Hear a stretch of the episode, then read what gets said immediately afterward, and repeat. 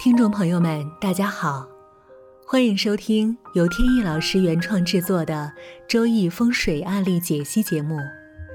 在这里，用一个个鲜活的案例串起博大精深的风水命理知识。客观与理性是节目的一贯宗旨，绝不照本宣科是我们的郑重承诺。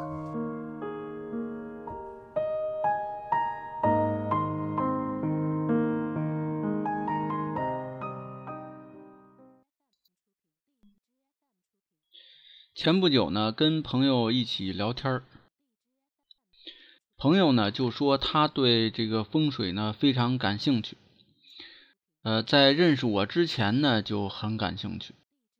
他聊起了他的兴趣是什么时候产生的。他说呢，在十几年以前，有一次呢搬家，新买的房子。女儿呢住进去这个新房子以后呢，就发了鼻炎，而且呢经常会流鼻血。后来呢家里边有一个亲戚，就找来一个风水师到家里看了一下。这个风水师呢，呃，还重点去女儿的房间看了看。后来跟他说呢，说这个房间犯了天斩煞。因为从他这个房间的窗户呢往外看，能看到呢对面有两栋大楼，这两栋大楼呢中间有一个缝隙，缝隙中呢能透过阳光，一个窄条的阳光正好射在这个窗户上面。风水师的这个解决办法呢也比较巧妙，他说呢。你把这个布的窗帘啊换掉，换成了百叶窗，因为照射过来的阳光呢是一个竖的长条。如果你换成百叶窗的话，这百叶窗是一一棱一棱的，它会把这个劈下来的阳光呢分成一个一个的小块儿，等于就是把这个天斩煞给化解了。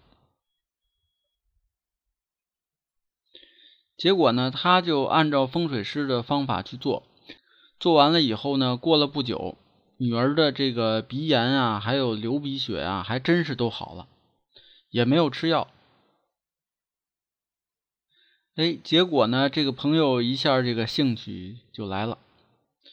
他呢，当时是在一家研究所工作，这个当时呢，搞学术研究的工作呀的人呢。特别愿意去出各种的学术著作，因为呢评职称啊或者晋升啊都需要，而且呢对这个著作出版的这个出版社呀还有要求，不能是那些名不见经传的出版社，必须是有名头的。所以他呢当时正好有两部著作想在大的出版社出，但是呢找了几家呢都没有谈成。所以呢，就又找到那个风水师，说看看您能不能在这方面帮我个忙。风水师呢说这个呀倒是没有太大的把握，不过呢可以在你的家里啊把这个贵人位加强一下。这个做法呢也非常简单，呃，弄了三杯水，这个三杯水呢找一个墙角摆在那儿。然后呢，又找了八颗白色的石子，圆的石子。这个呢，放到他的写字台下边。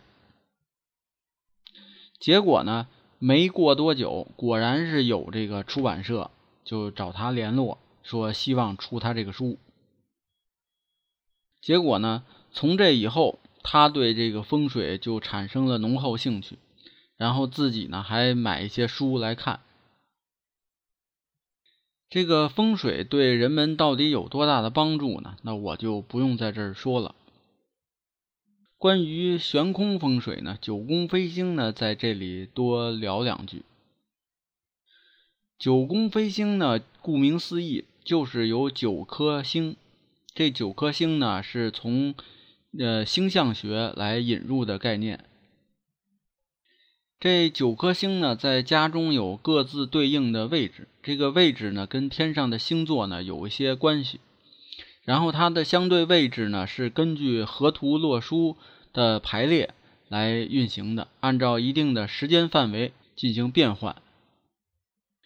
所以九宫飞星呢，它的理论呢是星象学和河图洛书。这个河图洛书啊，有的朋友可能了解过，它是我们呃中国的原始祖先呢最开始对数字的认识。说到这里呢，就不得不提说这个数对数字的认识呢，为什么跟命理会拉上关系？原因呢，就是在原始社会那个时候呢，人呢都是非常亲近自然的。而不像现在，现在的很多人呢，对命运呢是一脸的茫然，因为我们所生活的这个环境呢，充斥的都是人造的事物，我们学到的这些理论呢，也都是人自己去发明出来的，并不是自然原始的一些产物，而这个人的命运呢，是自然界发展的本身的。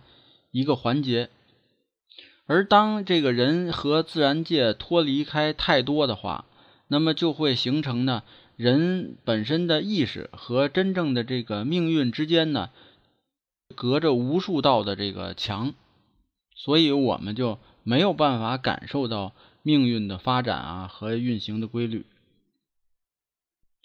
而原始的人类呢，就正好相反。他们的身边环境就是大自然，他们本身也是大自然其中的一部分，所以他们就能体会到很多自然的发展规律，进而呢就能理解到人的命运。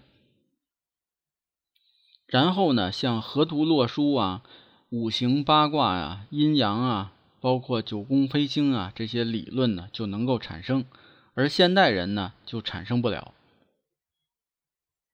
那再回到悬空风水上面来说，人所住的这个住宅当中，它有自身的这个运势，这就是刚才说的九宫飞星。那么人自身呢，还有他的运势发展的规律，这个呢就是周易八卦。那么周易八卦和九宫飞星叠加，那么就能够得出人的将来在住在这个房子当中。他的将来的运势，比如说，举一个例子，在某一个房间里边，由于九宫飞星的这个问题，导致了家庭呢当中有人得了这个慢性疾病。那么，这个如果家中有一个女孩，这个女孩呢，她这个卧室啊，在家中比较靠中间的位置。那么这个女孩啊，比较难以出嫁，也就是结婚比较困难。如果家中有男孩，这个男孩的这个房间呢，离大门比较近，那这个男孩呢，多半啊会是这种花花公子，就是在外边经常的沾花惹草的这种。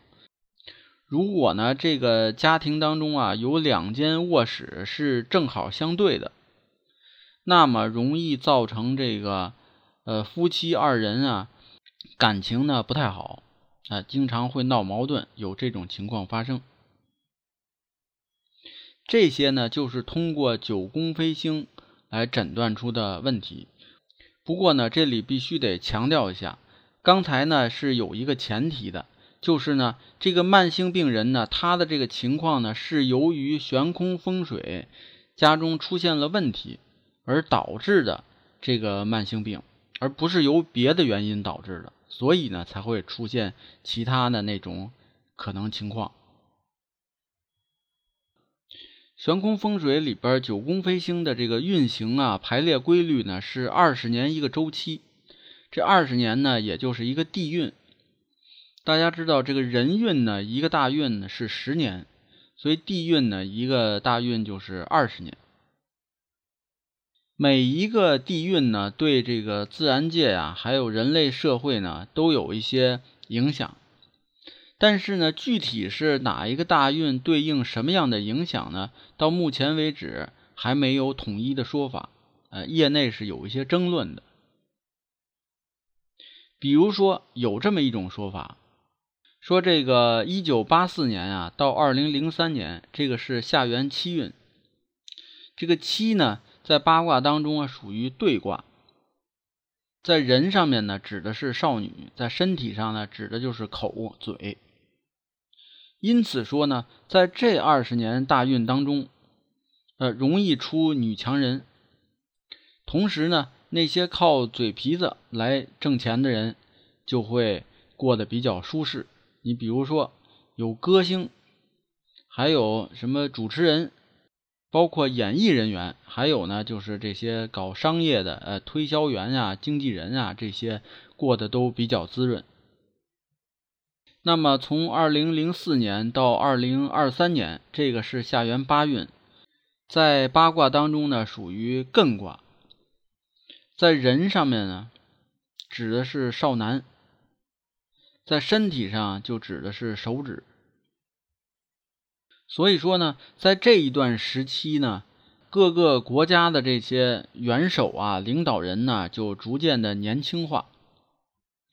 同时呢，这个计算机呀、游戏机呀，就是大行其道。为什么呢？因为这个男女老少啊。都得用这个手去敲这个电脑键盘，玩这个游戏机。这种说法到底有多大的道理呢？多少感觉上还是有些牵强。但是呢，现在确实还是没有出现一个大家都认可的理论来解释这个三元九运二十年一个地运。尽管大家都觉得这个划分是非常合理的，但是呢，由于它这个产生的时间啊太久远了，那个时代呢，这些理论都是靠口传心授的，它没有留下文字的东西，所以到现在呢，这个理论就失传了，这是很遗憾的一件事情。所以呢，这个话题也留给大家。如果有兴趣的朋友们呢，在业余时间没事的时候，也可以思考思考。那么好，今天的案例分享呢，就讲到这里。有兴趣的朋友还可以关注微信公众号“北京易经风水起名”的简拼，也就是首字母。上面呢有很多风水和命理方面的文章跟大家分享。好，谢谢大家，朋友们再见。